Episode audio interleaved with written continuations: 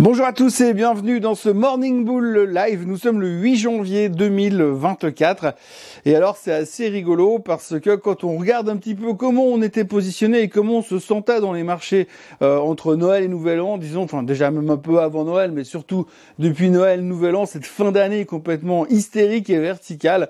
Aujourd'hui, on se retrouve dans une zone complètement différente avec plein de doutes, plein de doutes qui nous assaillent par rapport aux chiffres macro qui sortent depuis quelques temps. Donc depuis une semaine, depuis ce début d'année 2024, on a eu beaucoup de chiffres macro, beaucoup de chiffres de l'emploi. On en a parlé la semaine dernière, on en a parlé dans le Swiss Bliss. Donc c'est vraiment la thématique du moment puisqu'on se rend compte que finalement cet emploi ne ralentit pas autant qu'on aurait voulu ou qu'on aurait espéré qu'il ralentisse. Ce qui fait que tout d'un coup, tout le monde se demande si vraiment la Fed a les moyens euh, de basculer du côté euh, de Viche de la force en baissant les taux euh, au mois de mars. Le mois de mars, c'est tout de suite bientôt et par rapport à ça, les marchés s'inquiètent, les marchés se posent des questions. Alors on n'est pas en mode crash, bien entendu, mais on sent quand même que ça pèse et que la motivation est un peu moins grande, que l'intérêt sur la croissance est un peu moins grande. Bref, on se pose des questions en ce début d'année, c'est assez logique. Alors est-ce que c'est simplement le temps de se poser faire quelques prises de bénéfices avant de repartir à l'assaut Probablement que la réponse, on l'aura avec la publication des résultats qui vont commencer ces prochains jours.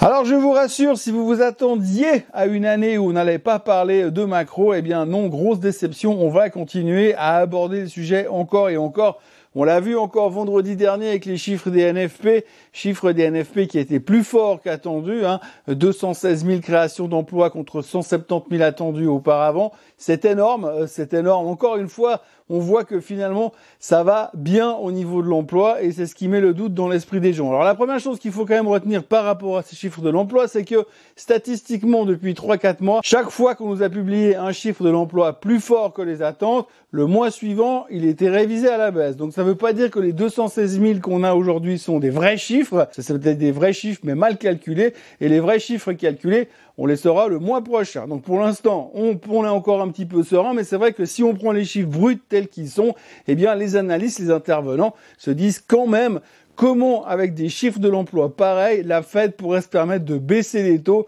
puisque c'est complètement en dehors de ce qu'ils avaient mis comme cadre. Hein. Je rappelle qu'ils avaient dit on veut une inflation à 2%, on n'y est pas du tout. Enfin, on verra les chiffres de cette semaine, mais pour l'instant on n'y est pas du tout. Et puis à côté de ça, on aimerait que le marché de l'emploi ralentisse. Pour l'instant, donc, le marché de l'emploi ne ralentit pas, et euh, ben, les chiffres de l'inflation sont toujours pas à 2%. Donc du coup, forcément, on se pose des questions par rapport à la possibilité ou à la réalité d'une éventuelle baisse des taux, et ça cause beaucoup en ce moment. Si vous lisez un peu la presse financière à droite à gauche, vous verrez que au-delà de ces risques de voir finalement les taux baisser, de cette possibilité de voir les taux baisser, plutôt c'est pas un risque, ce serait plutôt une bonne nouvelle. Eh bien, il y a quand même des gens qui commencent à se dire ouais, mais peut-être que dans l'environnement actuel, il serait plus sain de monter encore une dernière fois les taux avant de commencer à parler à les baisser. Alors c'est pas du tout le scénario qu'on a écrit depuis début novembre. Alors autant vous dire que si ce scénario que j'appellerais catastrophe venait à arriver dans nos têtes ou à arriver un peu trop souvent dans les médias financiers, ça pourrait commencer à foutre le doute au marché, mais pour l'instant,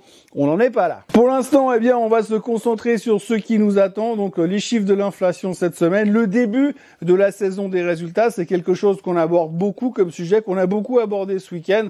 Euh, comment ça va se passer aujourd'hui? Les attentes sont extrêmement élevées. Les banques vont commencer à publier en fin de semaine. Et quand vous regardez le graphique de certaines banques, la verticalité de la performance du secteur depuis quelques temps, je prends juste au hasard JP Morgan qui publiera vendredi, quand vous voyez la hausse du titre, vous pouvez quand même vous dire, ils ont intérêt à pas d'espoir. Et ça, c'est valable pas uniquement pour JP Morgan, c'est valable pour à peu près tout le monde, puisqu'aujourd'hui, on sait que les attentes sont relativement solides, on est relativement confiant. On a vu sur le dernier trimestre que c'était plutôt pas mal. Et euh, dans l'environnement actuel, les gens sont plutôt constructifs, ce qui veut dire que si tout d'un coup, il commence à y avoir des déceptions ou des commentaires négatifs de la part des CEO des entreprises, euh, ça pourrait être un tout petit peu dangereux pour la suite des événements. Une petite statistique au hasard, les cinq premiers jours de trading. Alors, on a beaucoup parlé du Santa Claus Claus Rally, blablabla. Il n'a pas eu lieu. Le Santa Claus Rally, c'est pas forcément une bonne nouvelle. On sait que quand le Santa Claus Rally n'a pas lieu, c'est jamais une bonne nouvelle pour la suite du mois de janvier. Et puis alors, si vous prenez les cinq premiers jours de trading de 2024, euh, donc ça veut dire euh, qu'on a déjà fait quatre, on attend encore le cinquième aujourd'hui. Si sur ces cinq jours de trading, eh bien, on n'est pas en hausse, eh bien ça veut dire que l'année sera mauvaise. La dernière fois qu'on a eu les cinq premiers jours de trading négatifs euh, sur le marché, c'était en pas, pas si longtemps que ça, c'était en 2022. Bah, sur l'année, on a perdu 19%. Donc forcément, ça rassure pas des masses. C'est des statistiques qui veulent strictement rien dire, mais ça fait toujours des trucs à raconter euh, dans les vidéos du matin. Autrement, au milieu de tous ces chiffres macro et de tous ces doutes soudainement de cette moins grande évidence du fait de voir baisser les taux, eh bien on entend aussi que certains analystes commencent à se poser des questions. Alors souvenez-vous, on avait déjà parié pour une baisse des taux sur le mois de mars. On est tous d'accord. Là, on était à des niveaux de probabilité extrêmement élevés. Et bien là, depuis quelques jours, on commence à se dire, ouais, mais peut-être que bah, s'il les baisse en mai, ce serait bien aussi. Alors les gens commencent à se demander quand même si peut-être euh, la baisse des taux ne sera peut-être pas pour tout de suite. C'est vrai que d'ici là, on a encore quelques meetings de la Fed, encore quelques interventions et des gens de la Fed, dont Monsieur Bustich qui parlera aujourd'hui, qui pourraient nous laisser supposer que ils vont peut-être pas trop se précipiter parce que le pire finalement qui pourrait arriver à la Fed, c'est de commencer à baisser les taux trop vite et de se rendre compte que finalement l'inflation ne baisse pas. On l'a vu en Europe la semaine dernière que cette inflation elle est quand même sticky, elle veut pas vraiment baisser et là en Europe elle est carrément en train de remonter.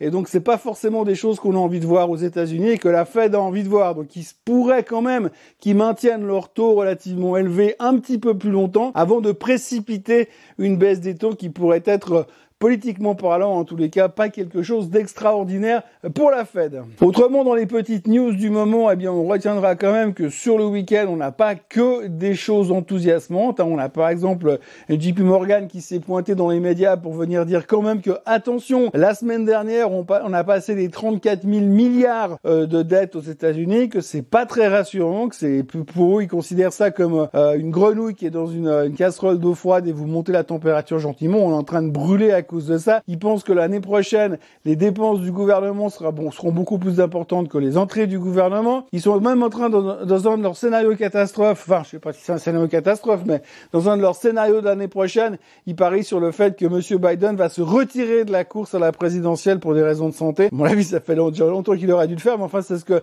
JP Morgan envisage pour ces prochains mois. Et puis, de l'autre côté, on a aussi M. Gary Schilling. Alors, M. Gary Schilling, c'est un long time bear euh, qui est venu parler euh, euh, ce week-end et lui, il estime que dans la situation actuelle, il imagine assez mal euh, que la Fed puisse baisser des taux aussi vite, comme je viens de vous le dire. Et du coup, lui, il parierait sur le fait qu'ils vont prolonger encore un petit peu cette, cette période de taux élevés et que quand on va s'en rendre compte, à ce moment-là, le marché va commencer à baisser assez violemment. Et lui, dans ce cas-là, il envisage une baisse de 30%. Ça, c'est le pari de monsieur Gary Schilling.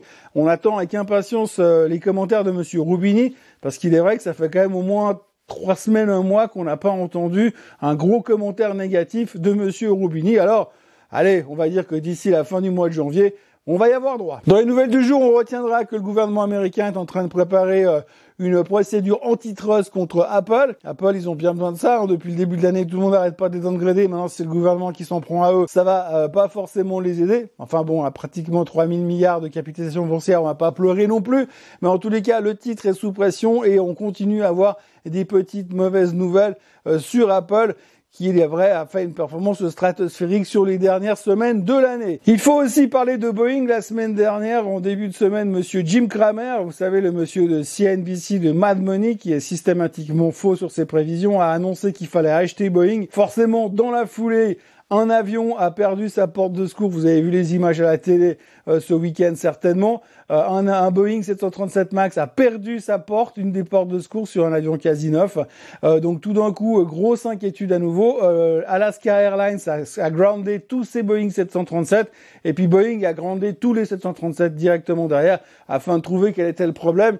Alors donc du coup forcément les prévisions de Monsieur Kramer de l'inverse de Monsieur Kramer se sont encore une fois réalisées, mais Boeing est de nouveau dans une euh, situation un petit peu précaire et délicate, puisqu'encore une fois, on voit que ça marche pas aussi bien que ça devrait marcher et ça ne rassure personne, que ce soit du côté de l'investissement ou du côté de ceux qui doivent prendre des avions. Enfin, tant que c'est pas un 737 Max, Jusque-là, ça va. Du côté chiffre économique aujourd'hui, nous aurons, je vous l'ai dit, monsieur Bostich de la Fed qui parlera. Il y aura les factory orders en Allemagne, il y aura le CPI en Suisse. Je crois que ce soit le truc le plus sexy de l'année, mais il y aura quand même le CPI en Suisse. Et puis, il faut pas oublier non plus qu'a priori, il y a une énorme grève qui est en train de se mettre en place en Allemagne du côté des agriculteurs qui devraient être secondés par les routiers, puis par les trains également. Donc, ça va être un bordel monumental en Allemagne. Ça risque de paralyser le pays pendant quelques jours. Les marchés s'en foutent complètement, mais quand même, il faut quand même le savoir et le retenir quelque part. Pour l'instant, les futurs sont légèrement en baisse. Euh, les, les, marchés asiatiques sont légèrement plus faibles. On parle du fait que le pari d'une baisse des taux immédiate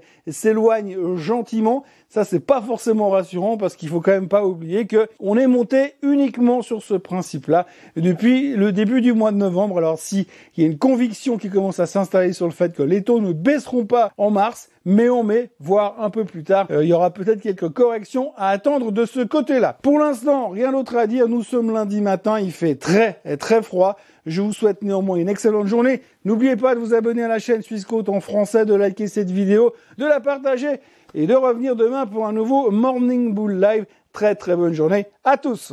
Bye bye.